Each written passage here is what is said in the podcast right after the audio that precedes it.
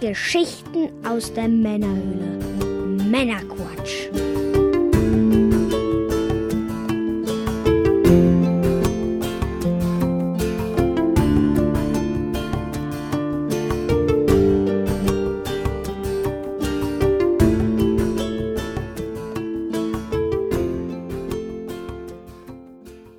Willkommen zum Männerquatsch, dem Podcast von Männern für alle. Für alle läuft bei uns. Von Männern für die Menschheit quasi. Wir sind immer für euch da. Sehr gut, ja. Ja, wir unterhalten dich auch heute wieder mit einer handverlesenen Auswahl an Neuigkeiten und Hintergrundinformationen, damit du informiert bist und mitreden kannst, ohne selber zu viel Zeit zu investieren. Oh, das ist verrückt.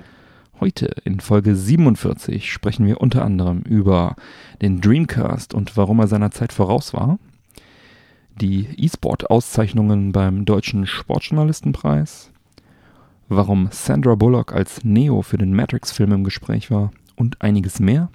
Und in der Postshow für unsere Unterstützer sprechen wir unter anderem zusätzlich noch über das Geheimnis der gestrandeten Garfield-Telefone an der französischen Küste.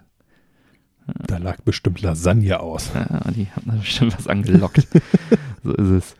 Ja, dann, was gibt es denn so Neues? Erstmal haben wir unser Gewinnspiel ausgelost. Äh, Der Gewinner slash die Gewinnerin ist bereits informiert. Herzlichen Glückwunsch an dieser Stelle. Paket müsste auch auf dem Weg sein bereits. Dann ähm, haben wir eine Sonderfolge in der Pipeline, endlich mal wieder. Hat jetzt ein paar Tage gedauert. Die ist soweit fertig geschnitten und äh, sollte dann nach dieser Folge, den Montag nach auf diese Folge, äh, für eure Unterstützer dann verfügbar sein. Sprich, wenn ihr das jetzt frisch hört, am ersten Tag dann in etwa einer Woche. Also zwischen dieser und der nächsten Folge erscheint dann die nächste Sonderfolge. Da geht es darum, ich habe mit äh, dem ehemaligen Redakteur und Chefredakteur Martin Mierbach gesprochen. Der war in den 90er Jahren bei verschiedenen Videospielmagazinen tätig und ja, da haben wir ein bisschen gequatscht, ein schönes Interview geführt. Das gibt es dann für die Unterstützer in Kürze und für alle anderen in etwas äh, längerer Kürze. Ja, ansonsten, bevor wir dann jetzt in die Sendung starten, Mike, was genießen wir heute? Ja, ich habe da äh, so eine kleine Leckerei im Supermarkt gefunden. Mhm. Das ist Juicy Bon Black Tea. Mhm. Das Ganze ist von der Firma Rauch. Ja, die machen Und äh, ja, die wirbt damit, dass Juicy Bar ein Fruchtsaftkompetenz ist. Was auch immer das sein mag. Macht für mich wenig Sinn, aber steht hier tatsächlich drauf. ich habe extra nochmal nachgeschaut, weil das, äh, aber ja, gut. Ja, es ist wie es ist, ne? halt Kompetenz Ja. in, in der Bulle. Ähm, frisch gebrühter Tee verschmelzen zu einem völlig neuen Geschmackserlebnis. 25% Fruchtanteil, um Mhm. genau zu sein. Sonst nichts. Kein Zucker wird Aber Tee. hinzugesetzt. Tee, also im und- Prinzip kalter Tee, oder was? ja, mit Frucht. Hm. Tja, Und alles natürlich und so. alles natürlich, äh, kein Zucker Mhm. und äh, ja, 11 bis 12 Kalorien hat das gute Stück. Mhm. Ja, hier steht jetzt 11 drauf. Zucker, Zucker, Zucker, 2,2 Gramm. Ja, Das wird wahrscheinlich aus dem Frucht kommen, ne? Ja, einfach recht schlichte Verpackung. Ist das ein neues Ding oder was? Ich habe das war noch nie gesehen. Ja, das sieht ganz geil aus, ne? Eine halbe. Liter drin. Echt, so viel ist das? Ja. Frisch gebrüht, ohne Mhm. Zuckerzusatz. Zitrone, Ingwer. Schwarzer Tee, Zitrone, Ingwer. Gesund. Ja, Gesundheit. Hier steht auch, in dieser Flasche ist nur Tee mit Frucht, sonst nichts. Äh, okay. Gut. Ja. Dann probier's Es, doch mal. es wird wirklich Zeit, dass wir wieder in der Sonne sitzen, Yeah. Zigarren rauchen und Whisky trinken. Ja, Whisky. Und an der Stelle sei noch einmal erwähnt, ja, ich war im Supermarkt, ich musste dafür Geld bezahlen, Stimmt. Keine, dass wir das Zeug jetzt hier trinken. Genau, ist nicht gesponsert, haben es selber gekauft. Keine Werbung in dem Sinne. Keine bezahlte zumindest. Mhm, riecht äh, ganz angenehm.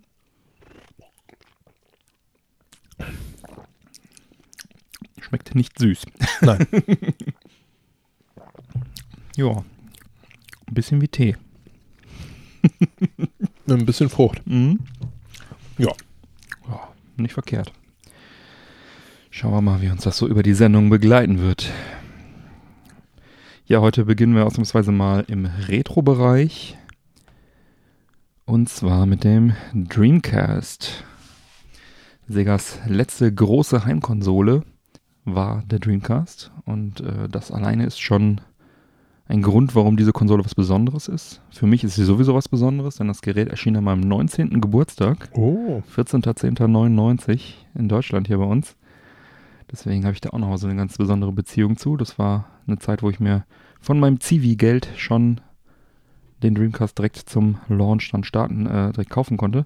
Aber wenn, mir, wenn ich mich recht erinnere, entgegen meiner Gewohnheit nicht beim Händler meines Vertrauens geholt damals, sondern beim Real, weil es einfach irgendwie der nächste Laden war, ich sofort zocken wollte. Ja, da hat Sega auf jeden Fall mal gut mitgedacht, das Ding mal an meinem Geburtstag zu launchen. Kleines Geschenk an mich quasi. Äh, danke dafür.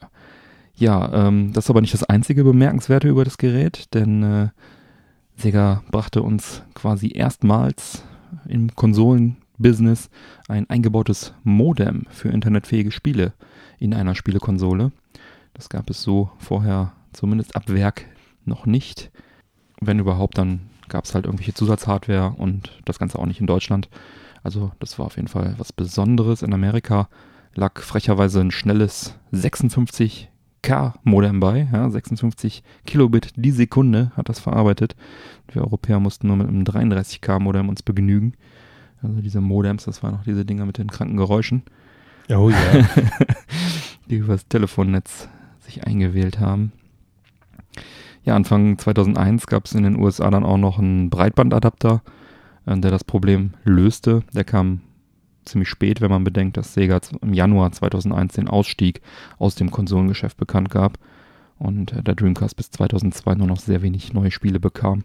Also es war so auf den letzten Drücker kam dann also noch dieser Breitbandadapter. Bei uns glaube ich gar nicht mehr offiziell und ja, entsprechend teuer ist das Ding heute.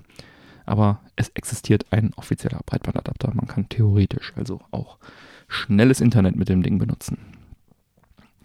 Und es gibt auch noch Leute, die heute die Online-Dienste teilweise aufrechterhalten von einzelnen Spielen und so weiter. Das äh, ist Ach, im begrenzten Ma Maße also tatsächlich noch möglich, das zu nutzen. Aber wie viel Sinn das jetzt macht, äh, ist jetzt mal eine andere Frage. Ja, Sega war also der Pionier in Sachen Videospiele und Internet. Und in Europa konnte man sich mithilfe der Dreamkey, Dreamkey Disc, die dem Dreamcast beilag, äh, und später auch noch ein paar Neuauflagen erhielt, äh, in, der, in die Dream Arena äh, einwählen, einloggen. Das war das Online-Gaming-Netzwerk. Ja, Traum. ja, das Online-Gaming-Netzwerk von Sega. Ja, da konnte man News, Berichte, Gewinnspiele und einen E-Mail-Service nutzen. Ist also was zu lesen hauptsächlich. Gab es auch eine Tastatur, die man kaufen konnte, damit man da E-Mails besser mitschreiben konnte und solche Scherze. Ja, ich habe auch mal eine E-Mail in der Dream Arena verfasst. Das war ein Krampf. Mit dem Joypad? nee, mit der Tastatur schon. Hm. Aber dafür habe ich mir extra die Tastatur, 30 Mark, dafür, dass ich eine E-Mail mal damit getippt habe. War sie es wert? Äh, nein. Dies ging auch noch an die falsche Adresse, glaube ich. Immerhin. ja, in einer Werbebroschüre von Sega zur Dream Arena aus der Zeit heißt es, Dream Arena, eine Welt voller Ausdruck und Lebensgefühl exklusiv für Dreamcast-User. Gehöre zu den ersten, die diese faszinierende neue Welt, dieses Internet, äh, betreten und Zugang zum Internet und E-Mail bekommen über den Fernseher. Ja, Zitat Ende. Tolle Sache. In Amerika hieß das Ganze SegaNet. War genau das gleiche in grün. Und viele Spiele nutzten sogar auch diese Online-Funktionalität. Also viele für Highscore-Listen, aber es mhm. gab auch einige richtige online-fähige Spiele. Quake 3 Arena war zum Beispiel eins davon, wo man gegeneinander zocken konnte dann im Internet. Ach krass. Ich glaube sogar, man konnte ähm, äh, auch gegen PC-Leute zocken. Und als ich dir das damals erzählt habe, hast du, glaube ich, nur müde gelächelt. Ta äh, tatsächlich habe ich heute ähm, Morgen vor der Arbeit noch Quake Champions gezockt. Mhm. Quake ist halt einfach ein brutal schnelles Spiel. Und ich möchte mal behaupten, egal wie gut man mit dem Controller ist, ja du siehst kein Land. Ja, und zumal man mit dem Dreamcast auch keinen zweiten Analogstick hatte, das war sicherlich ein bisschen schwierig da Land zu sehen. Also es ist auch nur jetzt Gedächtnisprotokoll, dass es gegen PC ging, aber es ging auf jeden Fall online gegeneinander. Dann gab es noch Toy Racer, da konnte man Rennen gegeneinander äh, spielen dann online. Fantasy Star Online gab es, das war sogar ein richtig gutes, umfangreiches Online-Rollenspiel. Dein Bruder hat das äh, ziemlich ausführlich gezockt, das weiß ich zufällig. Wieso weißt du das und ich nicht mehr? Tja, weil ich mit deinem Bruder oft mal Dreamcast gezockt habe, wenn du drüben am PC Quake gezockt hast, habe ich mit ihm mal des Öfteren eine Runde Dreamcast gezockt. Ich verstehe. ja, und ähm, das macht mich fertig jetzt gerade. auch äh, Bomberman konnte man online spielen und, und viele mehr. Also es sind jetzt nur ein paar Beispiele, aber es waren schon einige Spiele, wo man auch vernünftig online zocken konnte. Ja, Sega selber versuchte das Online-Gaming natürlich auch zu pushen und da gab es dann äh, so ein Online-Puzzlespielchen, Choo Rocket. Das konnte man ab Mitte 2000 dann über die Dream Arena kostenlos bestellen. Also nicht irgendwie runterladen oder direkt online spielen in der Dream Arena. Nein, du hast da irgendwas ausgefüllt und hast es dann per Post geschickt und konntest dann äh, online gegeneinander zocken. Beziehungsweise dieses Online-Spiel dann spielen. Und äh, ja, diese Auslieferung von, von, von Discs, die halt irgendwas gemacht haben, äh, da spielten halt Magazine eine große Rolle zum Beispiel das offizielle Dreamcast-Magazin, später Dreamcast Kult. Da gab es dann äh, monatlich eine Disc, die nannten sich äh, Dream On Discs und da waren äh, spielbare Demos, Videos, Slideshows mit Screenshots äh, und so weiter da drauf. Und das war so ein bisschen, ja, manchmal haben sie auch, äh, glaube ich, einen neuen Dream Key Software damit ausgeliefert. Manchmal auch bei Spielen lag die dann bei, also diese Software, mit der man in die Dream Arena rein konnte. Das war also so ein bisschen der Vertriebsweg.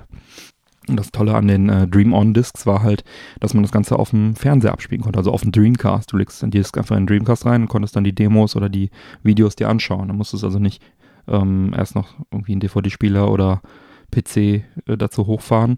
Und äh, Internet in dem Sinne Videos gucken war zu der Zeit auch äh, nicht, nicht wirklich möglich. YouTube gab es noch gar nicht. Das heißt, das war also eine schöne Möglichkeit, direkt auf der Konsole die neuesten Spiele dann teilweise anzuspielen, aber wenigstens auch ein Video mal zu sehen oder Screenshots zu sehen. Sonst hat man ja nur in der Zeitung oft die Screenshots bekommen. Ja, und äh, Sega verschenkte sogar auch einmal das Online-Puzzlespiel Sega Swirl auf diesem Weg. Also das lag auch mal in der Zeitschrift bei, war auf einer Dream On Disc mit dabei. Also die haben da äh, einiges dafür getan, um die Spieler da bei der Stange zu halten. Und äh, wie Kotaku jetzt berichtete, arbeitet die Firma Visual Concepts, die haben auch NBA 2K rausgebracht, damals für den Dreamcast, an einem weiteren Online-Spiel, welches auch über die Dream On Discs hätte verteilt werden sollen. Der Titel heißt Internet Game Pack und beinhaltet eine Auswahl an einfachen, aber unterhaltsamen klassischen Karten- und Brettspielen, die man dann online gegeneinander gespielt hätte. Ja, neben äh, Schach, Poker, Domino, Reversi und Go beinhaltete diese auch äh, Spades. Spades, sagte mir jetzt nichts, ist wohl eine Mischung aus Doppelkopf, Bridge und Skat. Hm. Ja, bedenkt man, dass solche Spiele wenige Jahre zuvor, zum Beispiel auf dem CDI-Player, noch zum Vollpreis verkauft wurden. Also ich erinnere mich da an ein Reversi, was ich da gekauft habe für viel Geld. Ja, ähm, aber spätestens mit der Verbreitung von Xbox Live Arcade einige Jahre später war das ja, äh, waren ja diese Online-Spiele sozusagen am Massenmarkt angekommen und äh, da hat man dann also viel solche Spiele gehabt. Das ist aber einige Jahre erst in der Zukunft. Ja, auf jeden Fall schon mal ein schöner Ansatz gewesen von Sega, das damals so zu verbreiten. Ist jetzt in dem Fall leider nicht mehr dazu gekommen, wurde nicht ausgeliefert. Ähm, Gibt es ein Video zu ähm, auf der Kotaku-Seite, werde ich auf jeden Fall auch mal verlinken. Hier wäre es halt cool gewesen, weil das halt kostenlos über die Dream On Disc verteilt worden wäre und man das einfach so spielen hätte können. Ne? Also hier Poker ist ja nicht verkehrt, eine Runde Poker einfach online zu zocken ohne weitere Kosten, also außer die Internet-Einwahlkosten. Da werde ich gleich auch noch mal was zu sagen. So mit Flatrate und so war ja noch nicht so richtig viel damals. Ich erinnere mich damals noch ein Kollege, der hatte hier bei Sunnet oder sowas, hatte hm. der seine erste Flat gehabt. Hm. Und äh, kurz darauf ist die Firma pleite gegangen, mhm. weil sie sich wohl irgendwie nicht vorstellen konnten, dass die ganzen Leute, die gesagt haben, ja, flat ist flat und gib mhm. ihm, äh, es tatsächlich so genutzt haben. Tja, verrückt. Diese Leute benutzen einfach die Sachen, für die sie bezahlen.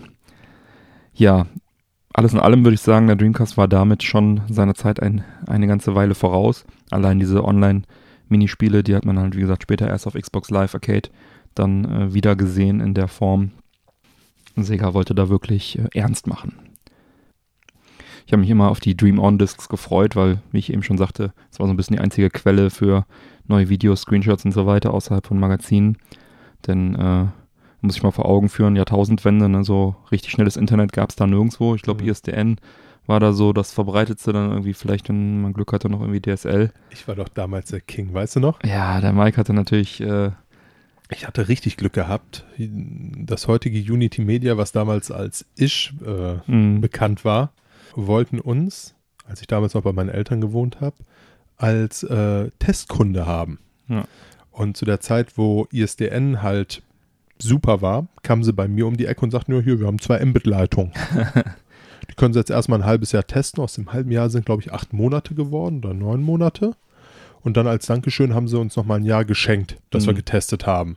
Und de facto musste ich, glaube ich, einmal ganz kurz aufschreiben, wie lange braucht eine Internetseite, bis Mhm. sie sich aufbaut. Also das war, glaube ich, ein Arbeitsaufwand von, lass mich nicht lügen, fünf Minuten Mhm. mit einer halben Stunde Schlaf dabei. ja, also, habt ihr denn auch dafür normal bezahlt zusätzlich noch? Oder? nee, nee, also das War war, wirklich ja, ja, das Testkunde? war, Testkunde war erstmal frei, dann als Oh, Dankeschön Mann. irgendwie nochmal ein halbes Jahr, ja, irgendwie so, also ich krieg's das nicht mehr Mhm. hundertprozentig zusammen. Und danach haben wir dann halt den normalen Preis dafür gezahlt, aber ja. ich meine, äh, das war absolut konkurrenzlos zu der Zeit. Ja. Ja, ich meine, heute ballern die ja immer noch, was kann man da mittlerweile haben? 400 Mbit Leitung oder was, glaube ich. Aber das ist ja auch, braucht man das jetzt wirklich? Egal. Du warst auf jeden Fall damals der King, du hattest eine, eine, die schnellste Internetleitung von allen irgendwie und ich hatte bei mir privat gar kein äh, Internet. Ich musste immer irgendwie zu Freunden oder irgendwo. Äh, ich erinnere mich, dass ich einmal oder öfter mal den Dreamcast dann eingepackt habe und irgendwie bei meiner Mutter angestöpselt habe. Und dann äh, musste halt mit dem, mit dem Modem schön über Telefon dann zwischen drei und sieben Pfennig, äh, je nach Uhrzeit, äh, pro Minute dann bezahlen, ja. Äh, über FIAC Intercom ging das damals, also heute O2. Die äh, haben damals das, einen Vertrag mit Sega gehabt. Ja, da kommt schon ein bisschen was zusammen. Da kannst du nicht in Ruhe surfen oder so oder irgendwie auch in Nee. Ruhe zocken, wenn du da äh, immer die Uhr im Hintergrund tickt, ne, pro Minute. Das war schon nicht so komfortabel. Ne? Ich meine, das kann man sich heute kaum mehr vorstellen. Das ist, äh, und dann habe ich 33k gehabt, ja. Das heißt, so eine Internetseite hat dann auch, keine Ahnung, eine Minute oder so geladen, ja, bis das dann fertig war. Und da hast du schon, Ja, das ist ja auch ähnlich wie kostet mit jeder, jeder, jeder äh, Klick kostet da richtig Geld. Kannst du dich noch daran erinnern, was wir damals mit dem Handy vertelefoniert haben? Wenn dann eine Minute, was hast du da gezahlt? Mein erster Vertrag äh, bei, das war ein D1-Vertrag über irgendeine so Halsabschneiderfirma, auch so ein Drittanbieter. Da habe ich 1 Mark 69, glaube ich, in der Hauptzeit bezahlt und 89 Pfennig in der Nebenzeit. SMS gab es nicht. Ja, und dann noch irgendwie 80 Euro, 80 Mal Grundgebühr oder so. Also das war richtig teuer. Das war so 97 oder so. Naja, Ja. ich erinnere mich nämlich auch noch. Oder Das war, 98, das war 97 brutal teuer gewesen gewesen. Und Und heute, hier, nimm alles flat. Ja. ja, das sind andere Ja, Zeiten Zeiten gewesen. ändern sich, ne? Und deswegen werde ich nicht müde zu äh, erwähnen, dass äh, Sega da wirklich ganz vorne mit dabei war. Äh, für meinen Geschmack auch damals schon war es halt echt ein bisschen zu früh, weil ich selbst halt das auch kaum nutzen konnte. Ne? Also ich habe mich halt über die über die kostenlosen Spiele da gefreut. Also dieses Sega Swirl auf der Dream On, das konnte man ja auch offline spielen. Oder das Churchill Rocket. Ich habe mich gefreut, dass ich ein kostenloses Spiel bekommen habe. Aber ich habe das nicht einmal online gezockt. Ne? Und auch die einzelnen anderen Sachen. Also wenn ich mal in dieser Dream Arena unterwegs war, dann habe ich mir vielleicht Highscores irgendwie angeschaut und abgeschrieben oder sowas. Aber also es war seinerzeit im positiven wie im negativen Sinne voraus und dieses Internet Game Pack, was jetzt da hätte kommen sollen, wäre halt auch nochmal eine, eine schöne, coole Sache gewesen, die so, ein- so, ein, so ein kostenloses Bonbon irgendwie obendrauf gewesen. Aber ob ich es jemals genutzt hätte, ja, gut. Ich weiß nicht, also vielleicht, man könnte auch vielleicht spekulieren, hätten sie sich diese Dreamcast Modem-Geschichte komplett gespart, hätten sie vielleicht auch weniger Kosten in der Herstellung gehabt, hätten vielleicht mehr Gewinn gemacht, aber ich glaube nicht, dass es zum Erfolg gereicht hätte. Naja, auf jeden Fall eine fortschrittliche Geschichte. Ja, ist schon abgefahren, ne? Dass die ihrer Zeit so weit voraus waren. Wie gesagt, das Video werde ich mal verlinken in den Sendungsdetails. Da kann man dann so die Menüs sehen und ein bisschen wie einer irgendwie so ein bisschen zockt.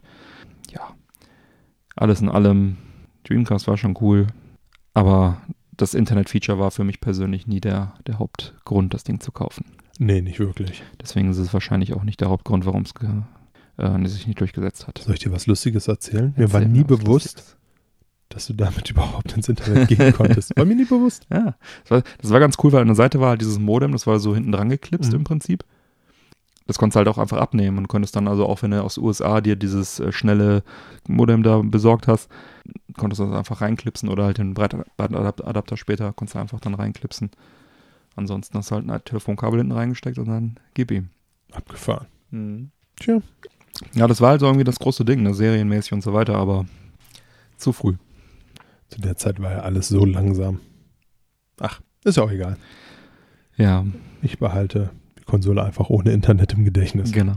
Das hat sich ja dann alles schnell zum Besseren. Aber worauf ich immer noch nicht klarkomme, ist die Tatsache, dass du mit meinem Bruder gezockt hast, weißt, was für Spiele da gespielt wurden und mir das überhaupt nicht bewusst ist. Du warst äh, Quake gezockt, äh, ohne Texturen und warst sehr beschäftigt und CS. Ja. Progress kommt nicht von irgendwoher, Björn. Aber wir haben auch manchmal N64 gezockt, Smash Bros. und so. Bei deinem Bruder waren einfach mehr Konsolen, bei dir gab es halt nur die Playsee und Tony Hawk.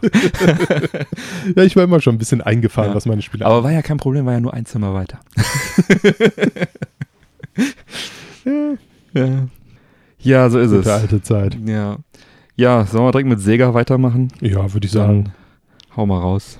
Ja, und zwar geht es mal wieder um eine Mini-Konsole. Mhm. Wir hatten ja das NES, das SNES, den Neo Geo und die PlayStation Mini. Mhm. Und äh, nun erscheint im September diesen Jahres auch der äh, Mega Drive Mini. Mega Drive. Ja, wir sprachen da ja in Folge 25 vor knapp einem Jahr schon darüber, Mhm. dass äh, Sega auf der Hausmesse der hauseigenen, der Sega FES oder FES 2018 das Ganze ankündigte. Mhm.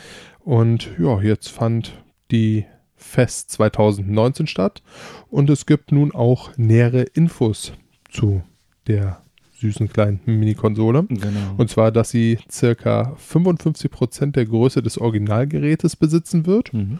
Das ist ja fast halb so groß. Mhm. Ja. Ungefähr. Verrückter. Mhm. Mathe kann ich. Check. Es werden äh, zwei Controller im Originaldesign beilegen, die Mhm. über USB angeschlossen werden. Mhm. Das Bild wird via HDMI-Kabel an den Fernseher übertragen. Mhm. Originale Cartridges können nicht abgespielt werden. Mhm. Es werden 40 Spiele vorinstalliert sein, wovon bereits 10 Stück genannt wurden. Ja. Das sind Echo the Dolphin, Mhm. Castlevania, Bloodline, Space Harrier 2, Mhm. Shining Force, Dr. Robotics, Mean Bean Machine, Mhm. Das Pew Pew im Prinzip. Pew Pew. Ja. Dann haben wir Toe Jam and Earl, Mhm. Comic Zone, Alternate Beast und Gunstar Heroes. Ja. In Japan wird es wohl auch das ein oder andere Spiel geben. Ja, wahrscheinlich Äh, wieder etwas unterschiedlich. Genau. Ganz kurz zu den Spielen noch. Äh, Castlevania ist natürlich ein Highlight. Das ist ein Mega Drive exklusives Castlevania, was äh, auch einzeln recht teuer ist.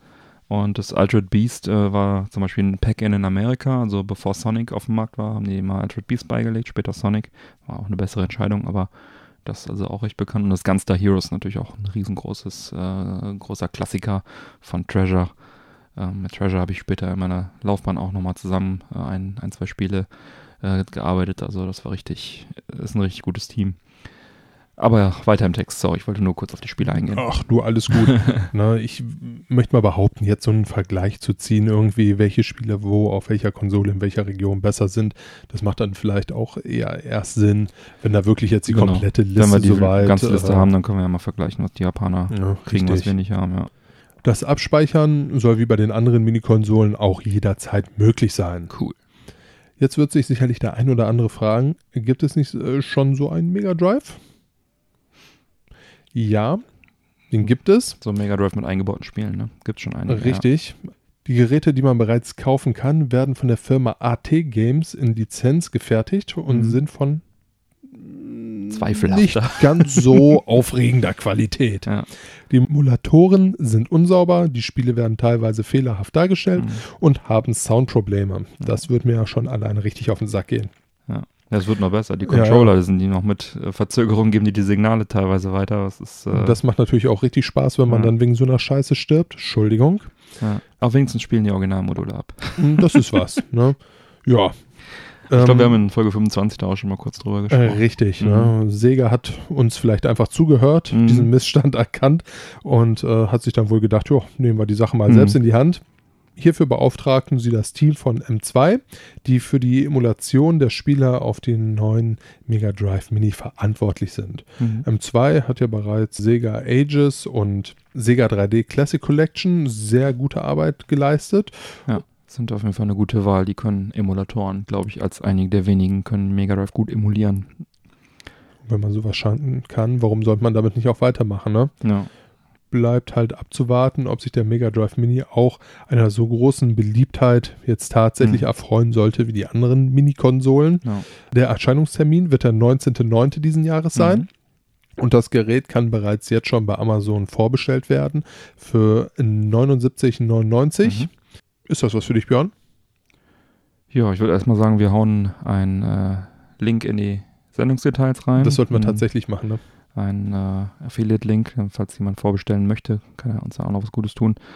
Und ja, für mich ist das auf jeden Fall was. Ich freue mich, dass endlich ein würdiges Mega Drive Mini dann auf den Markt kommt.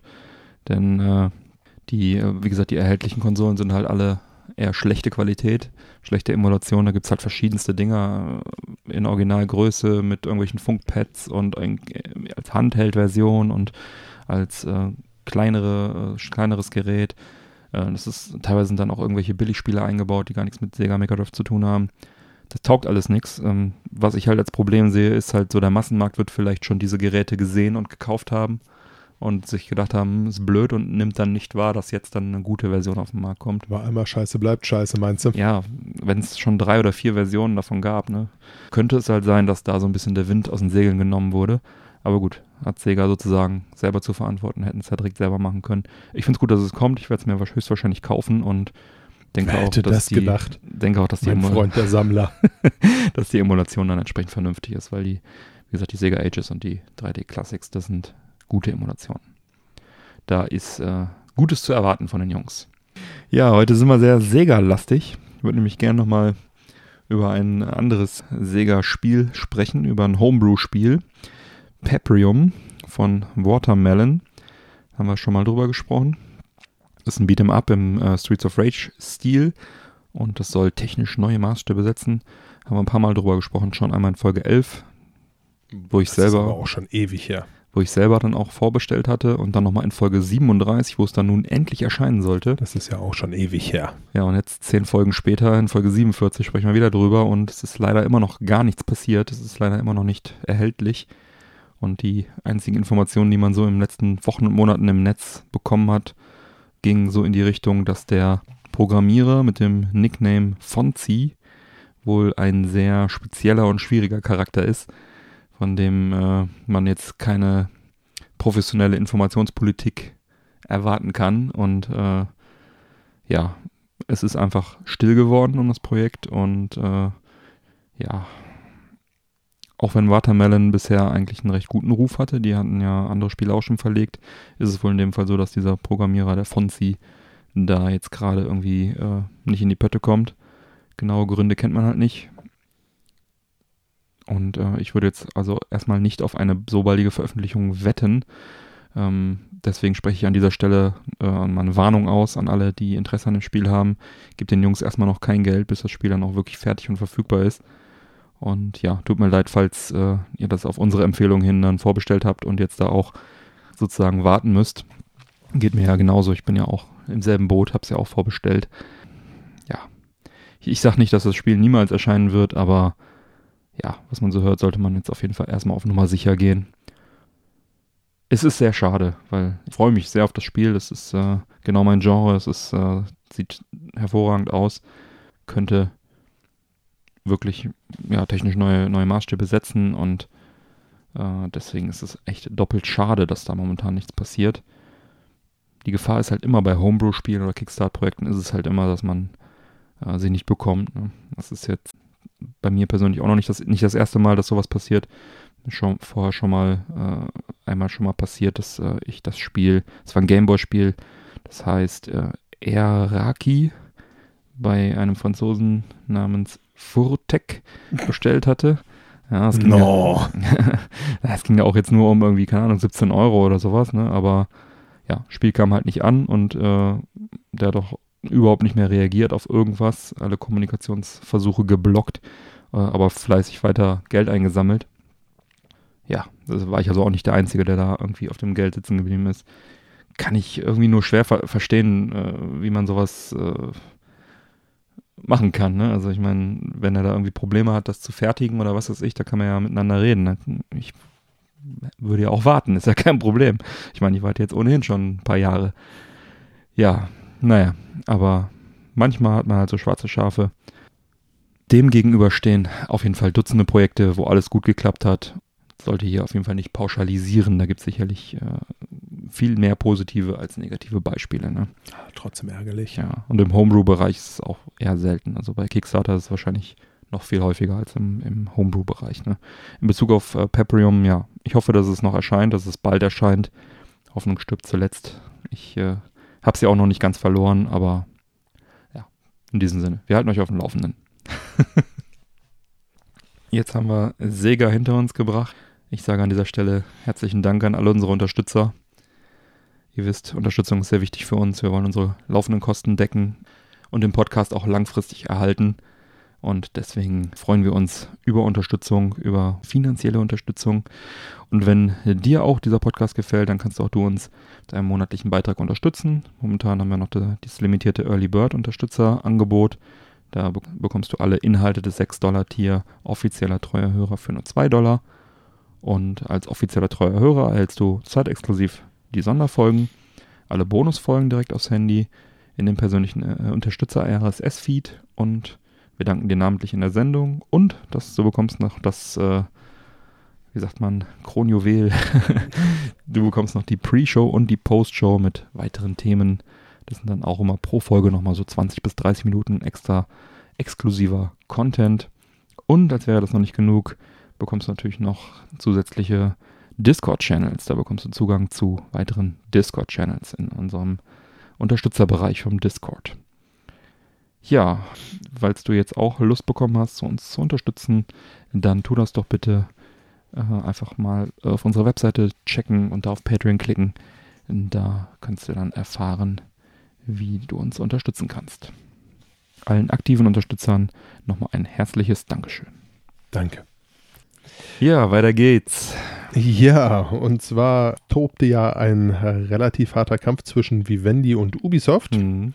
Und zwar hat Vivendi dann doch äh, versucht, seit 2016 mit aller Kraft eine feindliche Übernahme äh, ja, von Ubisoft mhm. anzustreben. Insgesamt hielt Vivendi zur Hauptzeit auch 27,3 Prozent der Firmenanteile von Ubisoft im Wert von ja, circa 2 Milliarden Euro. okay. Schön, ne? Ordentlich, da berichteten wir ja auch schon in Folge 23 damals drüber. Mhm. Vivendi versprach, seine Anteile allerdings zu verkaufen. Ja, da hat man, aufgegeben irgendwann. Richtig, die haben aufgegeben. Da hat man sich wohl irgendwie geeinigt. Mhm.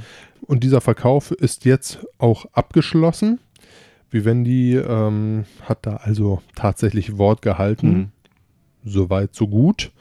Durch den Aktienverkauf verdiente die Firma Vivendi, welche sich äh, in dem Zuge allerdings auch noch verpflichtete, fünf Jahre lang keine Ubisoft-Aktien hm. mehr zu kaufen, einen Kapitalgewinn von 1,2 Milliarden Euro. Ich hm. denke mal, das äh, schmälert so ein bisschen ja, die Trauer. Wut, äh, ja. dass die feindliche Übernahme nicht geklappt hat. Ja.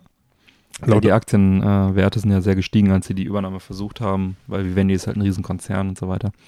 Ja, ähm, laut einem Unternehmenssprecher der Firma Vivendi hat die Firma zwar weiterhin äh, Interesse daran, in der Gaming-Industrie mhm. ja, Fuß zu fassen. Mhm. Ähm, vielleicht probiert man das jetzt doch etwas friedlicher das mhm. nächste Mal. Ist auf jeden Fall schön. Scheint ja so ein bisschen so eine Win-Win-Situation zu sein für beide jetzt. Ja. Nachdem sie sich da gegenseitig die Köpfe eingeschlagen haben. Auf jeden Fall schön, dass die Sache jetzt dann vom Tisch ist. Erstmal Ubisoft wieder safe. War ja wirklich eine Zitterpartie lange Zeit.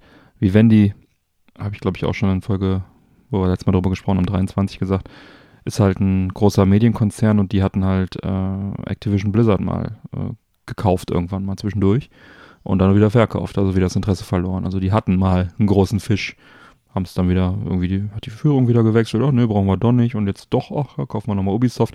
Also die sind halt so, wie sagt man, wechselhaft von der, von der ist keine Leidenschaft drin, ist Genau. halt einfach ein pures Kalkül und durch, genau. Business, ne? Deswegen wäre halt die Gefahr bei Übernahme von Ubisoft gewesen, dass man diesen Betrieb, der ja dann doch noch auch den Gründer Yves Guillemot äh, an Bord hat als, als Vorstand, dann halt in so einen Konzern, Konzern schluckt und dann die Seele rauslutscht und dann irgendwann wieder ausspuckt und dann nicht mehr viel von übrig gewesen wäre, auch von der, von der Firmenkultur und so weiter. Das war halt die, Bede war halt die Befürchtung.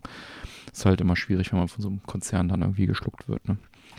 Deswegen war das auf jeden Fall, glaube ich, eine ganz gute Sache, dass das nicht geklappt hat. Sie sollen einfach irgendwas gründen oder so, ne?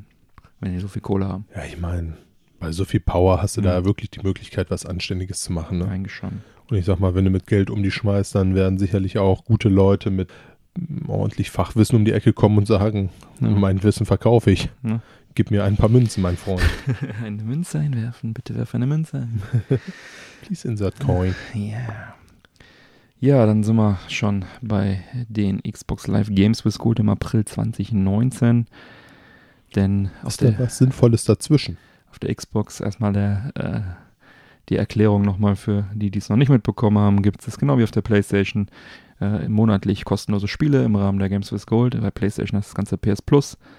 Und da bekommt man halt jeden Monat kostenlos Spiele zum Download. Das ist nicht zu verwechseln mit dem Game Pass für die Xbox One, wo man für eine monatliche Gebühr auf 100 ständig wechselnde Spiele Zugriff bekommt. Da wird nämlich jetzt auch gerade gemunkelt, dass Microsoft die Games with Gold mit dem Game Pass irgendwie verschmelzen möchte, dass man dann so für rund 15 Euro im Monat beides bekommt. Würde für Microsoft sicher Sinn machen. Ich persönlich brauche den Game Pass nicht, weil da halt diese ständig wechselnden Spiele drin sind. Ich möchte halt einfach wissen, was ich spielen kann und dann spielen, wenn ich spielen möchte und nicht einfach immer das Neueste mal kurz spielen können und dann nicht mehr. Das ist mir alles zu wischiwaschi. Deswegen hoffe ich, dass man die Games with Gold also weiterhin dann auch separat irgendwie kaufen kann. Ist auch noch nicht spruchreif, es sind jetzt gerade so mehrere Gerüchte.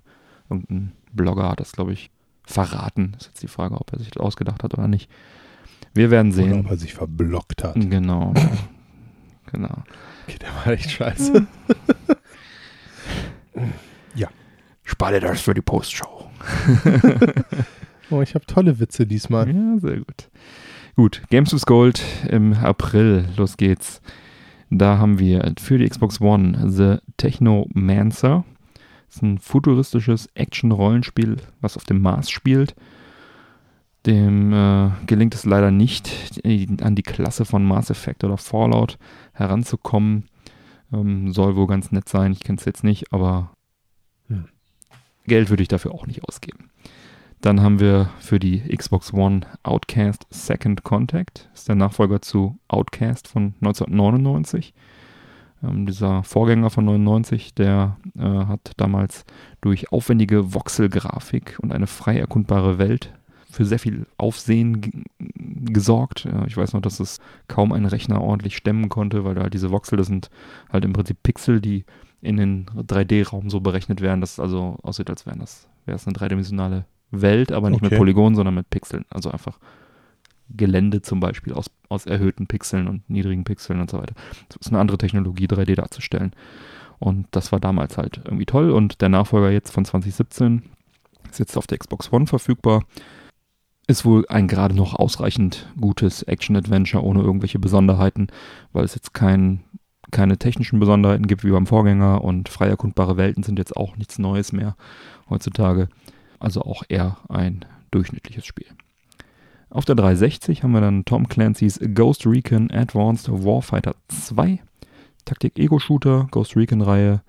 Gewohnt gute Spielbarkeit, wenn man das Genre mag. Ein gutes Spiel, halt ein 360-Spiel, ne? schon ein paar Tage alt. Gibt es ja auch mehr als genug Auswahl in dem Bereich. Und dann zu guter Letzt auf Xbox Classic haben wir Star Wars Battlefront 2 von Oh, von Pandemic Studios von 2005, nicht zu verwechseln mit dem 2017er Star Wars Battlefront 2 von EA. Ähm, das ist halt, sag mal, ein Klassiker ja, der, der Star Wars Spiele. Äh, setzt ebenfalls auf Multiplayer-Action und ist äh, bei den Fans auch sehr beliebt. Und ähm, ich habe auch ein Star Wars Battlefront gespielt auf der Xbox Classic. Ich weiß noch nicht, ob es Teil 1 oder 2 war. Ich weiß, dass es auf jeden Fall Multiplayer Bock gemacht hat. Auch äh, im stationären Couch-Multiplayer kann man sicherlich mal reinschauen, wobei Xbox Classic Grafik ne, ist natürlich heutzutage etwas angestaubt. ein Hauch, ja. Ein bisschen. Ne? Ja, alles in allem durchwachsen diesen Monat, würde ich sagen. Haut mich nichts vom Hocker, ehrlich gesagt. Bevor wir dann jetzt aber mit den PlayStation Plus Spielen vergleichen, wollte ich noch kurz die abwärtskompatiblen Spiele, die neu abwärtskompatiblen Spiele auf Hau der. Xbox One raushauen. Das sind also 360 Spiele, die jetzt auf der Xbox One spielbar sind. Das ist einmal Castlevania Harmony of Despair, ist ein Action-Adventure, ein sehr gutes.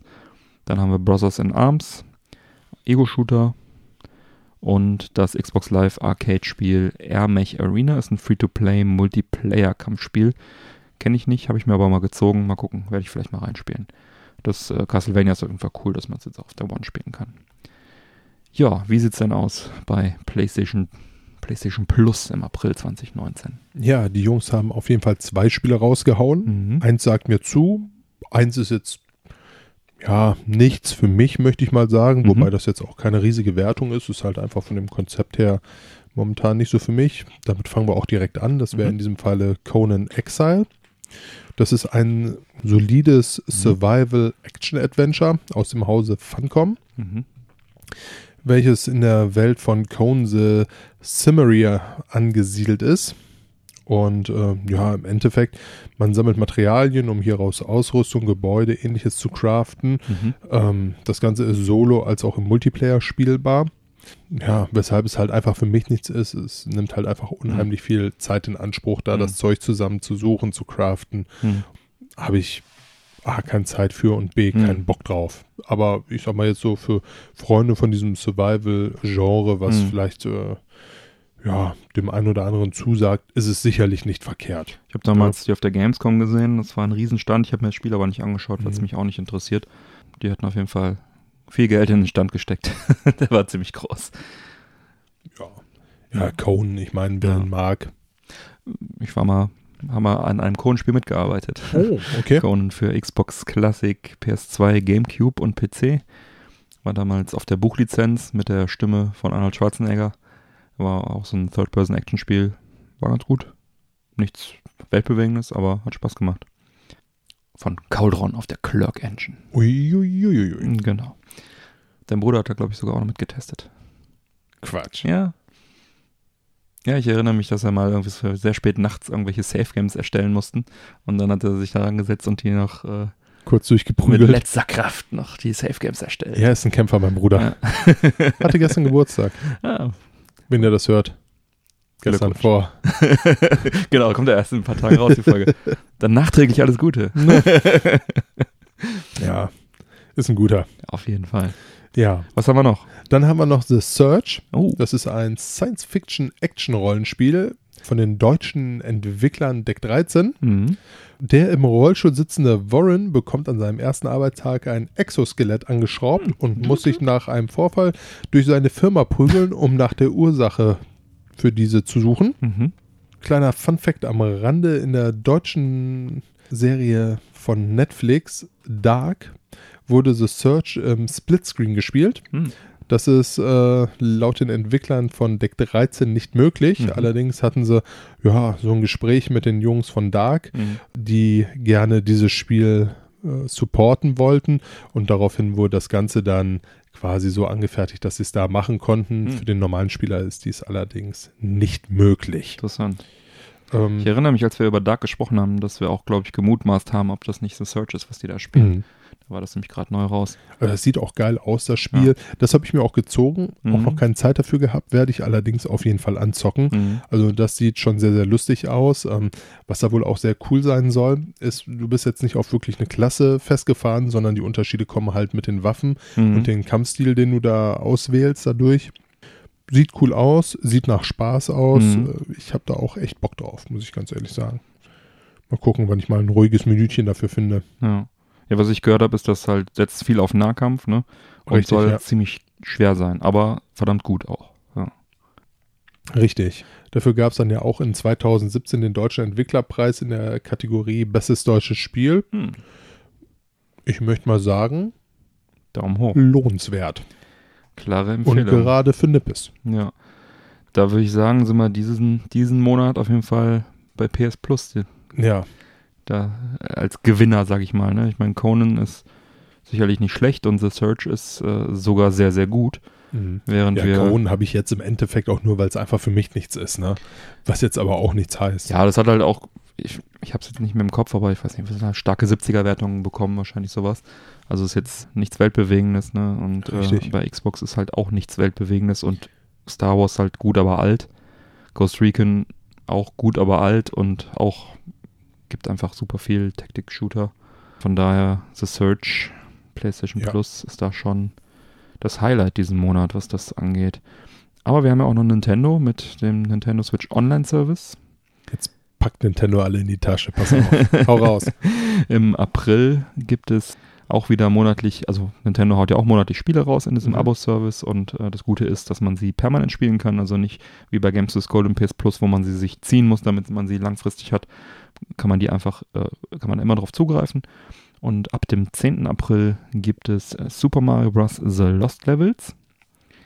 In Japan 1986 als Super Mario Bros. 2 erschienen. Aufgrund des hohen Schwierigkeitsgrads bekam es aber der Westen äh, nicht. Und die haben dann ein anderes Super Mario Bros. 2 bekommen, das, was auf dem Spiel Doki Doki Panic basierte. Doki Doki Panic. Ja, die Geschichte habe ich auch vor einigen Folgen schon mal etwas ausführlicher erzählt. Ähm, ich habe jetzt äh, leider in der Vorbereitung auf die Schnelle nicht die, die Episodennummer rausgefunden, aber äh, wenn ihr Dauerhörer seid, dann äh, kennt ihr die Geschichte. Und ja, hier gibt es dann auf jeden Fall jetzt die äh, sehr schwere Lost Levels NES-Version für Noppis quasi zum Spielen. Eine Super Nintendo-Version äh, ist in Super Mario Bros. All- All-Stars enthalten, was ja auf dem Super Nintendo gab, diese Compilation, wo die alten äh, Super Mario Bros. 1 bis 3 nochmal in besserer Grafik enthalten waren. Das Ganze wurde auch auf der Wii nochmal äh, re-released. Und hier ist halt jetzt die NES-Version, die gab es halt so schon mal auf der Virtual Console, auf der Wii. Und jetzt auch im Online-Programm. Wer also Bock auf ein richtig schweres Spiel hat, der kann da mal reinzocken. Hm. Dann haben wir Punch-Out, auch ein Klassiker, Boxspiel von Nintendo, ursprünglich mit Mike Tyson-Lizenz. Äh, und hier der äh, Little Mac, den viele wohl nur aus Smash Bros. kennen, hat hier seinen Ursprung in dieser Serie. Und ja, ist ein gutes Spiel, kommt auf Timing an, da äh, ein bisschen die anderen Boxer zu verkloppen und macht auch heute noch Spaß. Star Soldier ist das dritte Spiel, ist ein Vertical Scrollendes Shoot'em Up von Hudson Soft auf der Basis von Star Force. Ist gut, aber heute nichts Besonderes mehr heute. Auf jeden Fall drei solide NES-Spiele und äh, hoffen wir mal, dass vielleicht irgendwann dann demnächst die Super Nintendo-Spiele endlich in diesen Service einfließen. Das wäre schick. Da würde ich mich freuen. Ja, was gibt es sonst noch Spannendes? Erzähl. Die HD-Version von Cell Damage erschien Mhm. ja kürzlich für die Switch, Xbox One, PS4 und PS3. Mhm. Cell Damage ist ein ja, Cartoon-Fahrzeug-Kampfspiel im Mhm. Cell-Shading-Grafik. Mhm. Vergleichbar mit Spielen wie beispielsweise Twisted Metal, Mhm. kämpfen verschiedene Fahrzeuge im lokalen Multiplayer um den Sieg. Mhm. Ne? Ursprünglich erschien das Spiel 2002 für die PS2, GameCube und äh, die Xbox Classic. Mhm. Ja, das Ganze hat mittelmäßige Bewertungen bekommen, Mhm. macht aber trotz alledem im Multiplayer durchaus Spaß. Ja. Und jetzt ist natürlich äh, die große Frage, warum erwähne ich das Ganze? Björn? ja, ich habe eine kleine Geschichte äh, mit, mit dem Spiel. Äh, erstmal, äh, wenn du sagst Multiplayer, dann äh, ist das Couch-Multiplayer, weil online gab es zu der Zeit nicht. Und auch, Macht ja nichts, das auch, waren die brutalsten auch Matches, bei die man geführt hat. auch bei der HD-Version äh, ist es auch alles nur Couch-Multiplayer. Ja, als ich äh, zum Beginn meiner Karriere beim Spielepublisher Swing gearbeitet habe, war es unter anderem meine Aufgabe, Spiele, die auf der Suche nach einem Publisher waren und eingereicht wurden, dann äh, zu beurteilen und äh, Probe zu spielen und dann entsprechend äh, intern äh, halt zu sagen, ja, das ist cool oder nicht. Hatte ich ja auch schon mal erklär, äh, erzählt, dass ich dieses äh, Flatout auf diese Weise schon mal vor die Flinte bekommen hatte. Und Cell Damage war halt auch ein solcher Titel. Ich fand es damals im Multiplayer halt auch echt sehr lustig und das Problem war halt, dass es im Singleplayer relativ wenig Spaß gemacht hat und auch ansonsten von der Abwechslung her jetzt nicht so richtig geil war. Aber äh, man konnte schon Spaß damit haben. Wir haben es letztendlich nicht gepublished in Deutschland oder in Europa. Aber zur damaligen Zeit war es halt, hat es halt echt beeindruckende Cell-Shading-Grafik. Ist wirklich wie so ein Comic zum Mitspielen. Heutzutage ist man da ganz andere Sachen gewöhnt und auch selbst die HD-Version, die da jetzt rausgekommen ist, ist nicht so gut gealtert, muss man schon sagen. Es zeigt mal wieder schön und anschaulich, dass äh, schöne 2D-Grafik wesentlich besser altert als frühe 3D-Grafik. Absolut, ja. Ja. Äh, ob jetzt mit normalen Texturen oder eben Cell-Shaded. Wobei Cell-Shaded, ich mag den Cell-Shading-Look allgemein sehr gerne. Hat ja auch damals Zelda Wind Waker äh, sehr beeindruckend gezeigt, wie schön sowas aussehen kann.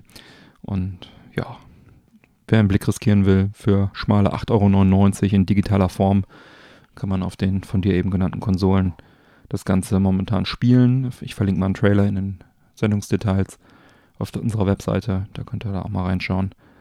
Ansonsten ist das, ja, äh, entscheidet selber, ob das was für euch ist. ich will jetzt keine Empfehlung aussprechen. Sicherlich lustig, aber es gibt heutzutage auch so viel Multiplayer-Kram. Ja, klar. In dem äh, ob Gutes man da, Mario Kart, bumm. zack, ob man da jetzt äh, sowas spielen muss. Sei dahingestellt. Ja. Tja, dann sind wir schon im Tech-Bereich. Ja, und zwar ist das äh, für mich persönlich sehr, sehr geil. Nämlich beim diesjährigen Sportjournalistenpreis. Am 25.03. in Hamburg wurden erstmals auch die E-Sports-Berichterstatter ausgezeichnet. Genau, Boom. der Sportjournalistenpreis. Na? Da werden Sportjournalisten ausgezeichnet und jetzt wo, wurden auch E-Sport-Berichterstatter ausgezeichnet. Wir werden ernst genommen. Genau. Der Redakteur Nick Peters Mhm. holte den ersten Preis in der Kategorie Beste Berichterstattung E-Sport. Glückwunsch. Glückwunsch an dieser Stelle. Peters arbeitet als Additional and Video Manager bei der Berliner Agentur Freaks for You Gaming und Mhm. produziert hier Inhalte für Portale wie Summerons in, aber auch für externe Partner. Mhm. Auch das von Freaks for You Gaming betriebene Counter-Strike-Portal 99 Damage, was sicherlich dem einen oder anderen Counter-Strike-Spieler auch bekannt sein dürfte, Mhm. erhielt in dieser Kategorie den dritten Preis, welcher von Marc Marake und Franz Wirz stellvertretend für das Team den Preis entgegennahm. Mhm. Den zweiten Platz schnappte sich die Moderatorin äh, Melek Balgün, besser bekannt unter ihrem Nick Melly. Mhm. Die kennst du, glaube ich, Björn, oder?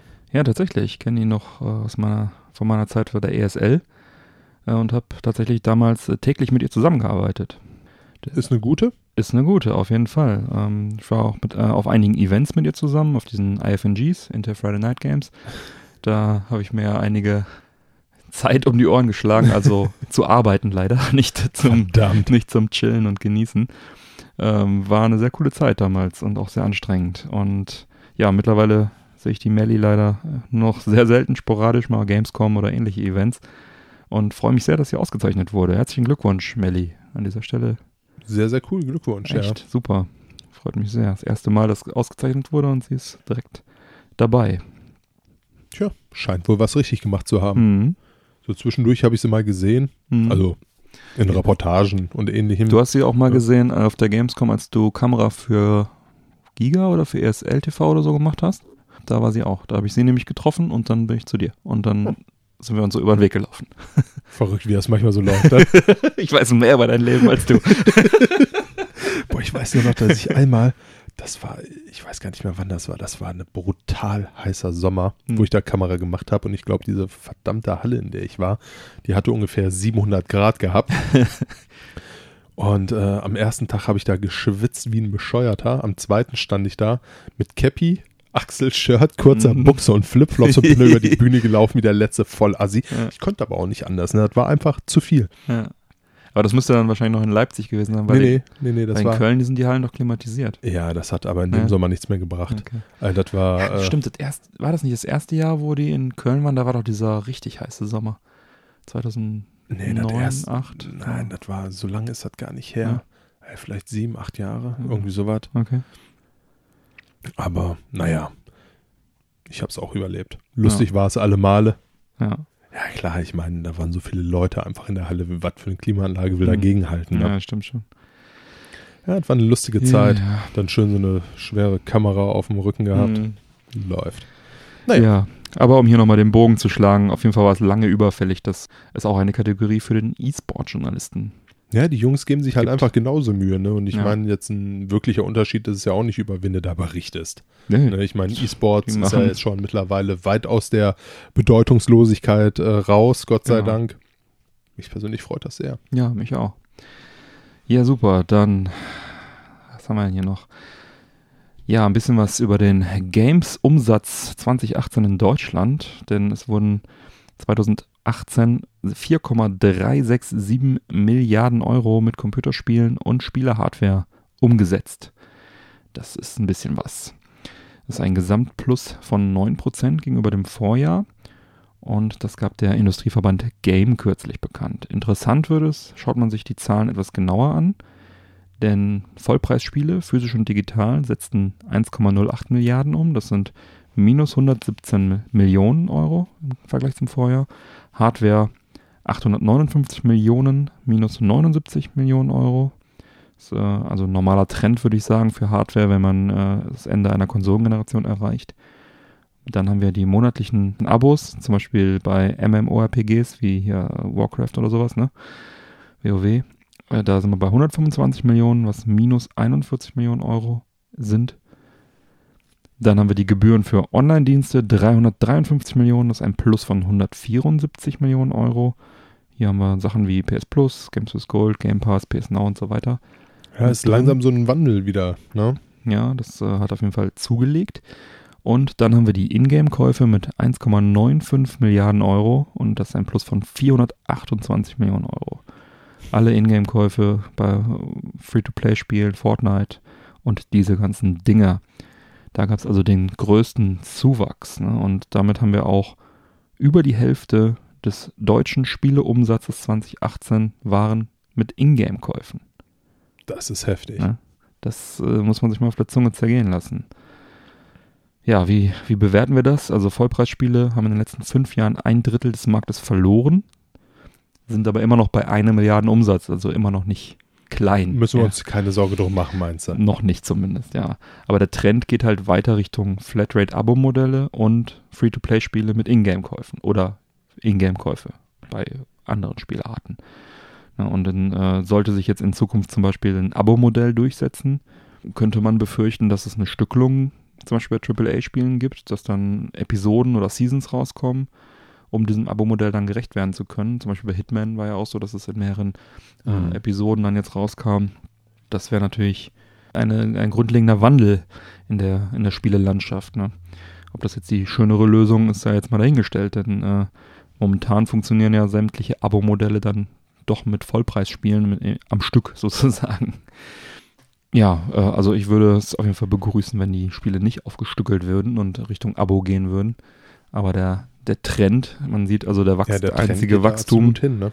einzige Wachstum war jetzt also 2018 bei den Online-Diensten und bei den Ingame-Käufen. Die restlichen Sachen haben alle verloren. Schmeißen bescheuerte Lootbox rein und äh, ja, Ja. Ja, wenn du überlegst, Fortnite, ne, was haben die gesagt? Pro Spieler setzen die im Durchschnitt irgendwie 300 Euro um. Ja, und für ein Free-to-Play-Spiel, wo die nur irgendwelche Skins oder Quatsch verkaufen. ist Das das, ist schon echt heftig. viel, ne? Ja. Oder diese Games as a Service-Geschichten, die, die Spiele, die halt einfach ewig spielst, auch äh, hier Division und sowas, zählt ja Mhm. auch mit dazu, äh, wo dann nach und nach der Content ausgespielt wird, wo auch viel auf Ingame-Käufe gesetzt wird. Du hast da im Prinzip ein Vollpreisspiel plus Ingame-Käufe. Ist halt ähm, eine Seuche. Ja, ist immer so ein, so ein Hin und Her, ne? Hast du nicht viel Zeit, möchtest trotzdem mitspielen, hast nicht die Ja. Zeit, dir das zu erfahren. Ja, dann kaufst es dir halt, wenn Ja. du die paar Mark in der Tasche hast. Aber ich meine, das ist natürlich jetzt auch echt nicht wenig Geld, wenn man so drüber nachdenkt, was man da raushaut, ne? Ja, auf, auf Mobile bist du eigentlich nur noch bei Free-to-Play-Geschichten. Richtig. Und wir werden sehen, wie sich das weiterentwickelt, aber Ingame-Käufe werden sicherlich weiter zulegen. Ja, vom Mobile bin ich tatsächlich äh, Klopf auf Holze weg, ne? Hm. Äh, das ist äh, alles Ja. gut. Mal gucken, wie lange es anhält. Aber ich habe auch mal so eine Zeit gehabt, wo ich einfach viel gemacht habe, wo ich dann irgendwann gemerkt habe, so es ist ein, ein Hamsterrad, wo du, du kommst nicht wirklich vorwärts. Ne? Du schmeißt halt Geld rein und beschäftigst dich, aber du hast keinen Progress, du hast irgendwie kein Erfolgserlebnis. Du spielst Ja, das Spiel niemals durch. Ja, ich habe ja auch schon bei einigen äh, Projekten in der Entwicklung von Mobile Games mitgearbeitet. Und dann hat man halt so für Testzwecke oder wenn du halt irgendwas prüfen musst, dann hast du halt unendlich, äh, ich sag jetzt mal, äh, Ingame-Währung. Ne? Ja. Und wenn du dann überlegst, dass du alleine irgendwie fünf Stunden brauchst, nur um alles frei zu sch- klicken. Also immer wieder upgraden, upgraden, upgraden, upgraden, upgraden, upgraden. Und du hast nichts. Also das Haus wird einfach, das, das ist nur ein anderes Häuschen dann. Mhm. Ja, und äh, die Zahlen verändern sich, aber du hast, also es bringt dir 0,0% mehr Spielspaß, sondern du hast einfach nur ein anderes Häuschen und die Werte erhöhen sich ein bisschen und du denkst einfach, du hast irgendwas erreicht jetzt. Also ich, was ich da geklickt habe, das wäre wahrscheinlich der Gegenwert von 50.000 Euro gewesen und äh, ich habe, also ich war nachher auch nicht kein glücklicherer Mensch. Also das ist wirklich, Ja, ich sehe das sehr kritisch, muss ich mal so sagen, auch aus meiner beruflichen Erfahrung. ja, vor allem, es geht ja auch unheimlich schnell, dass du da irgendwie jetzt auf deinem Handy ein paar Mark reinschmeißt, ne? Nee, was, wo ich ja echt Spaß dran hatte, das war hier Clash of Clans und Mhm. ähnliches, ne? Oder Clash Royale, wo du dann tatsächlich so gegen andere Leute zocken sich. konntest. Ne, Ich habe das ja auch in der einen oder anderen Folge mal Mhm. erzählt, aber irgendwie so die, die Motivation hat mich da doch verlassen, möchte ich mal Mhm. behaupten. Ja, ich bin sehr gespannt, wie es da in Zukunft weitergeht. Ähm, gerne auch mal die Hörermeinung. Äh, schreibt uns gerne im Discord, wie ihr das seht. Ingame-Käufe gut oder nicht gut? Free-to-Play-Modell gut oder nicht gut? Wie seht ihr das? Was wird sich durchsetzen? Würde mich interessieren. Mike, dann darfst du die iTunes-Bewertungen. Oh ja. ja, ähm, dann gehen wir doch einfach mal in unsere iTunes-Bewertungen rein. Mhm. Und zwar haben wir da ja zwei Stück gekriegt. Einmal die Kiwi, die fünfmal das Emoji für perfekt gedrückt hat. Danke. Und äh, Mac 1984 schrieb, nice. ja, vielen Dank dafür. Ja, Ne, es müssen ja nicht immer viele Worte sein. genau. äh, manchmal sagt so ein Emoji auch mehr als tausend Worte. genau. Wir Oder einfach uns ein nice. Ja, absolut. Nee, Ja. finde ich cool. Danke, danke. Ähm, ja, solltet auch ihr Interesse daran haben, uns äh, einen Kommentar in iTunes zu schreiben oder ein paar Sternchen rüber zu schicken, so Was ihr natürlich habt. was ihr natürlich habt, wenn ihr äh, den Podcast bis hierhin gehört habt, machen wir uns nichts vor. Äh, auf dem äh, iPhone ist das Ganze total einfach. Im Endeffekt müsst ihr einfach nur die Podcast-App aufmachen. Mhm. Dann sucht ihr nach Männerquatsch, in diesem Falle tatsächlich mal mit Ä. Mhm. Scrollt nach unten, bis ihr äh, die Sterne seht, drückt dann auf 5 Sterne und fertig. Mhm. Es sei denn, ihr habt Lust, da noch einen Text zu schreiben, dann habt ihr auch die Möglichkeit, das an der Stelle zu machen. Und das Tolle ist, je mehr Leute das machen, desto mehr Reichweite bekommt man. Umso mehr Leute sehen uns und äh, die uns. Community wächst und, äh, Genau, und alles wird schöner, bunter und besser. und wir wären total glücklich, wenn ihr das machen würdet. Ja, Das da- wäre echt total cool. Ja, und an alle, die es schon getan haben, vielen, vielen Dank. In dem Falle an die Kiwi und Mac 1984. Genau. Danke euch. Und nehmt auch gerne mal den Leuten in eurer Umgebung das Handy weg und haut mal so eine Bewertung raus. Oh ja. es muss nicht immer das eigene iPhone sein. Also bitte alles im legalen äh, Rahmen lassen, ja? Kein Aufruf zu Straftaten an dieser Stelle. Ja, ja. Gut, dann sind wir im Filmbereich. Hau raus. Ja, kaum zu glauben, aber die Produzenten der Matrix-Trilogie hatten Probleme, die Figur Neo zu besetzen. Und das ist ja nun keine kleine Figur, Nebenfigur, das ist die Hauptfigur. Und rückblickend möchte ich mal behaupten, wird sich da der ein oder andere sicherlich geärgert haben, ne? Genau, ja, es, äh, zuerst hatte wohl Brad Pitt äh, so lose zugesagt, war zumindest im Gespräch, die Rolle zu besetzen. Und der hatte dann aber äh, diesen Film sieben Jahre in Tibet gedreht und dann war er wohl so erschöpft, dass er das nicht geschafft hat, leider. Leider, leider. Ja, dann hat man äh, Leonardo DiCaprio gefragt und der hatte Titanic gerade gedreht und hatte keinen Bock mehr auf einen weiteren Film mit vielen äh, Visual Special Effects. Ja, war der auch raus. Will Smith wurde das Ganze wohl auch angeboten. Der sagte nö. Äh, obwohl seine Frau ja mitspielt, ne? Aber erst in dem, im zweiten oder dritten spielt die mit, ne? Pink, Jada Pinkett Smith spielt auch mit. Ich meine im dritten Jahr. Ja. Und dann ähm, erinnerten sich die Produzenten, dass sie mal bei einem Film namens Demolition Man mit Sandra Bullock zusammengearbeitet hatten und haben ihr die Rolle angeboten und hatten dann also waren dann sogar bereit, Neo umzuschreiben und als Frau die Rolle anzulegen. Die hatte aber auch zu der Zeit kein Interesse daran. Für sie war das jetzt nicht das Richtige. Und dann äh, kam Keanu Reeves auf den Plan und hat die Rolle richtig gut gefüllt. Matrix ist dadurch zu einem guten Film geworden, würde ja, ich sagen. tatsächlich. Das hat er echt ich, gut gemacht. ich möchte auch mal behaupten, jetzt so die anderen äh, angesprochenen, obwohl das durch die Bank weg brillante Schauspieler sind, hätten das sicherlich auch nicht machen können wie Keanu Reeves. Ja. Also, Will Smith hätte immerhin wahrscheinlich einen coolen Song dazu gemacht. Haha, yeah. Welcome to Miami. Haha, yeah. Okay, Wild Wild West. Das war doch so die Zeit, oder?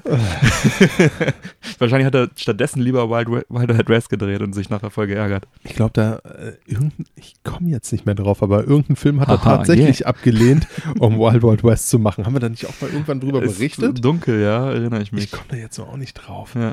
Irgendeinen richtig geilen Film. Nein, das wird Schade. nichts. Ich nehme Wild Wild West. ich Das setze wird so viel besser. setz mein Geld auf diesen Film. Ja. Danke dafür. Ja, Keanu hat mal wieder den Tag gerettet. Granatenstark. Bester Mann. Volle Kanawashi. ja, Ja. auch Morpheus war wohl nicht leicht zu, zu besetzen. Äh, da waren Schauspieler Val Kilmer und Michael Douglas und sogar Arnold Schwarzenegger im Gespräch. Hat dann aber Lawrence Fishburne dann übernommen, hat er auch gut gemacht. Absolut, ja. Ja. Ja, aber stell dir mal vor, Sandra Bullock, ey, das wäre auch ein anderer Film geworden, glaube ich. Ja, Miss Undercover. Ja, hey, also ich mag sie ja, weil sie. Ich mag sie auch total gerne. Und äh, zum anderen, was Speed nicht auch sogar mit Keanu Reeves?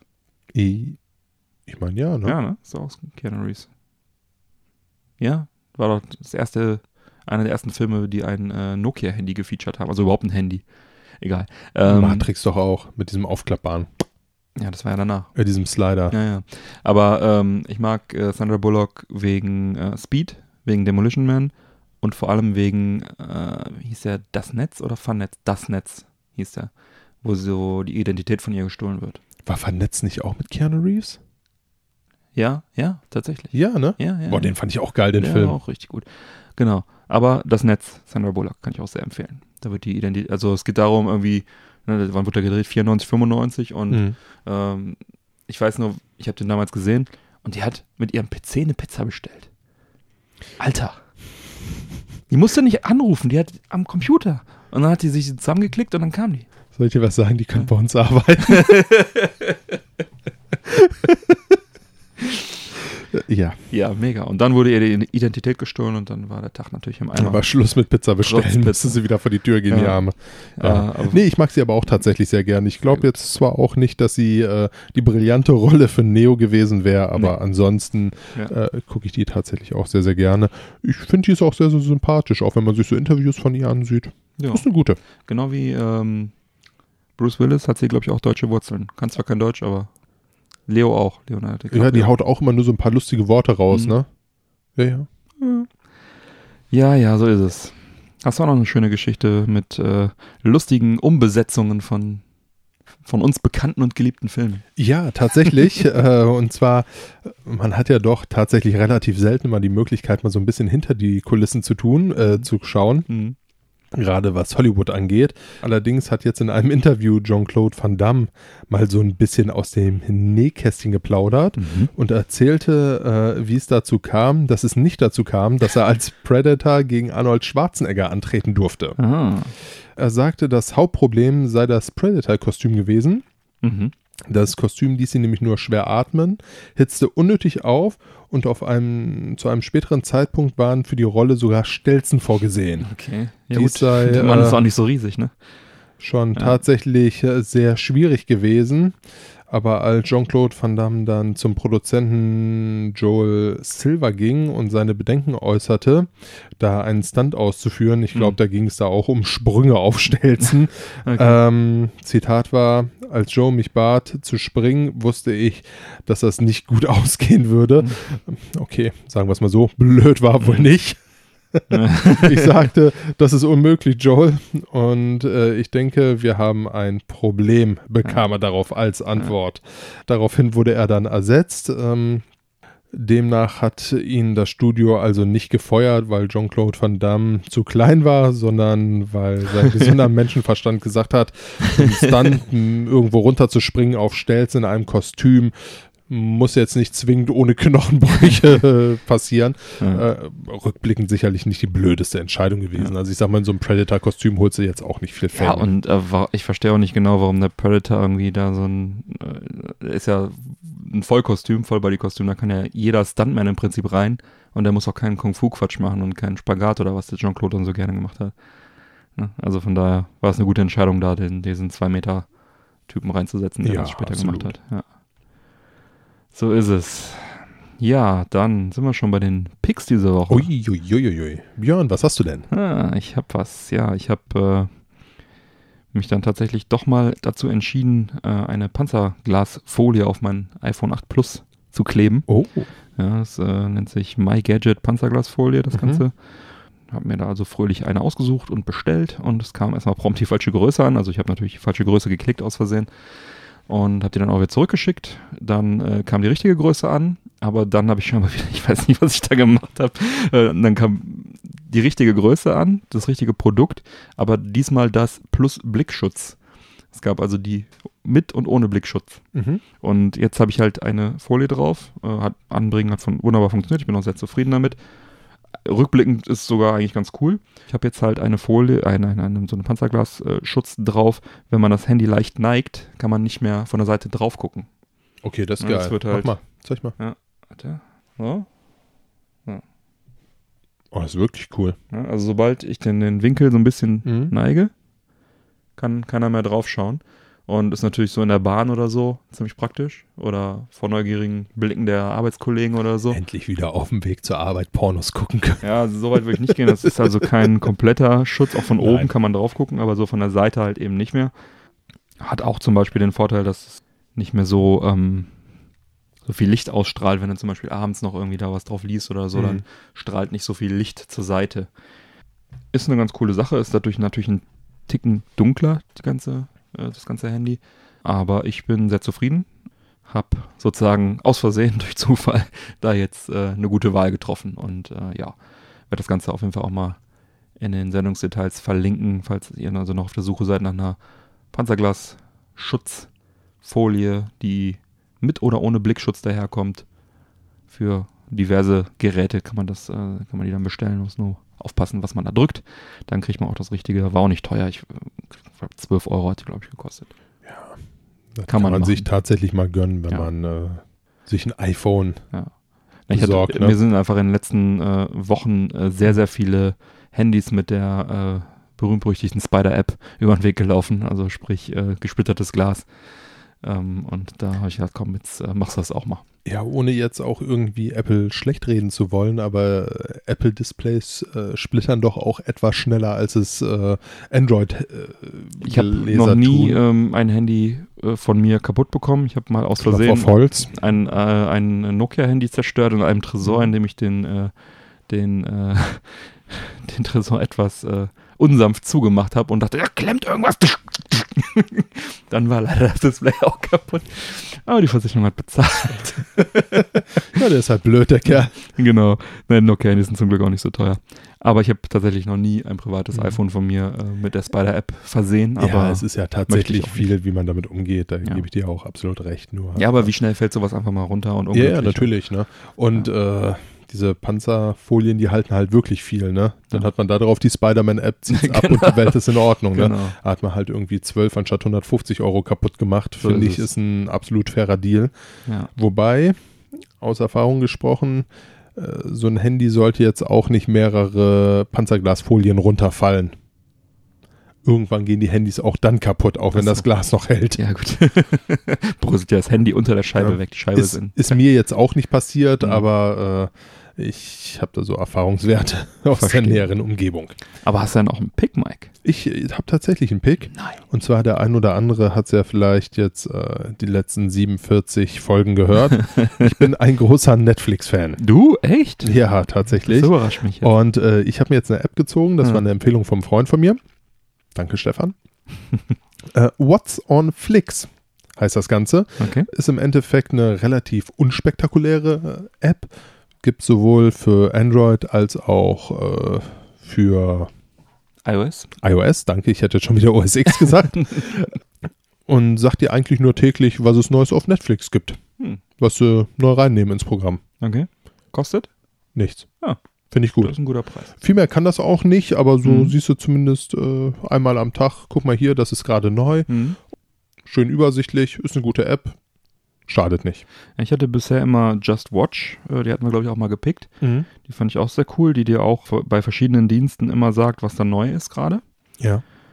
Du kannst auswählen, welche Dienste du hast und dann Mhm. sagt er dir heute neu äh, das und das und das. Und äh, als du mir von What's on Flix erzählt hast, habe ich mir die auch mal geladen. Und da ist ja das Schöne, dass du da zusätzlich auch noch äh, siehst, auslaufend und entfernt. Das heißt, äh, du siehst, was also demnächst, das ist also erstmal nur für Netflix, das ist äh, der Unterschied. Und du siehst, was demnächst ausläuft, was du also jetzt noch schnell gucken kannst und was äh, bereits entfernt wurde, was natürlich sinnlos ist, weil da kannst du auch nichts mehr dran machen. Und du hast ja hier auch noch die so eine Durchschnittsbewertung äh, bei den einzelnen Filmen und Serien Mhm. von, ich weiß gar nicht, woraus sich das zusammensetzt, von verschiedenen Wertungsdiensten. Äh, von daher, ich hatte mir die auch mal gezogen und ich finde es auch ganz cool. Ähm, wobei das Just Watch eigentlich auch ziemlich cool ist. Jo, also ähm, die äh, Just Watch kostet auch nichts, kann man sich also auch mal beide anschauen. Ich habe tatsächlich auch beide. Ja, dann, was, wie schmeckt uns denn hier unser Rauch-Juice-Bar schwarzer Tee? Also ich finde es unspektakulär, ehrlich gesagt. Mhm. Ich finde es jetzt nicht äh, unlecker. Es schmeckt mir eigentlich ganz gut. Oh, ich sehe gerade, es ist vegan. Uhu. Yeah. Ähm, ja, schmeckt gut, ist sicherlich auch jetzt so im Sommer erfrischend. Also ich Mhm. persönlich mag es ja, wenn das Zeug nicht so zuckrig ist. ja. Aber äh, so geschmacklich finde ich, ist das jetzt wirklich keine Explosion im Mhm. Mund. Also Ja. lässt sich trinken, ist lecker, aber Gab es da noch andere äh, Sorten auch? also ich habe da jetzt keine gesehen, Mhm. ehrlich gesagt. Ja, gut, kann ja sein, dass sie jetzt einfach in dem Laden nicht waren. Ja, ich finde es äh, ähnlich wie du. Ich finde es wirklich unspektakulär. Es ist, äh, ja, es ist Tee. Tee mit ein bisschen Frucht. Also, Mhm. man könnte sich wahrscheinlich einen schwarzen Tee brühen, äh, ein bisschen Saft reinkippen. Der Blödsinn war auch gar nicht so günstig, glaube ich. Ja, dann ist es äh, natürlich direkt mal doppelt frech, weil es kostet ein Teebeutel 5 Cent Ja. äh, und ein Schluck Saft 5 Cent. Die Flasche finde ich schön. Die Flasche ist schön. Sie sieht aus wie so eine Smoothie-Flasche. Ja, in groß, aus Ja. Plastik. Genau. Ja, also äh, kann man machen, muss man aber nicht. Sehe ich auch so. So ist es. Gut. Dann schreite ich mal langsam zur Abmoderation. Alle Unterstützer bleiben natürlich noch nach dem Outro dran und bekommen dann noch die Postshow mit weiteren Meldungen und ein bisschen Geplauder von uns. Neue reguläre Folgen Männerquatsch erscheinen jeden ersten und dritten Montag im Monat. Damit du keine Folge mehr verpasst, abonniere uns doch gerne. Die Infos zum Abonnieren sowie alle Links zur Sendung findest du auf unserer Webseite www.männerquatsch.de mit AE geschrieben. Erfahre auf unserer Webseite im Bereich Support Us, wie du uns am effektivsten unterstützen kannst. Wir laden dich ein, dort zu schauen, was du für uns tun möchtest. Nutze zum Beispiel für deine Amazon-Einkäufe unser Amazon-Suchfeld auf der männerquatsch.de Seite. Einfach vor dem Einkauf anklicken und wie gewohnt shoppen. Dann bekommen wir einen kleinen Prozentsatz vom Umsatz. Dich kostet es nicht mehr, geht auch auf dem Handy wunderbar. Der Adblocker muss allerdings deaktiviert sein vom Browser, damit sich das Fenster öffnet. Und dann bleibt mir zu sagen, bitte empfehle uns weiter. Vielen Dank für die Aufmerksamkeit. Auf Wiederhören und bis bald. Bis bald. Macht's gut. Ciao. Tschüss.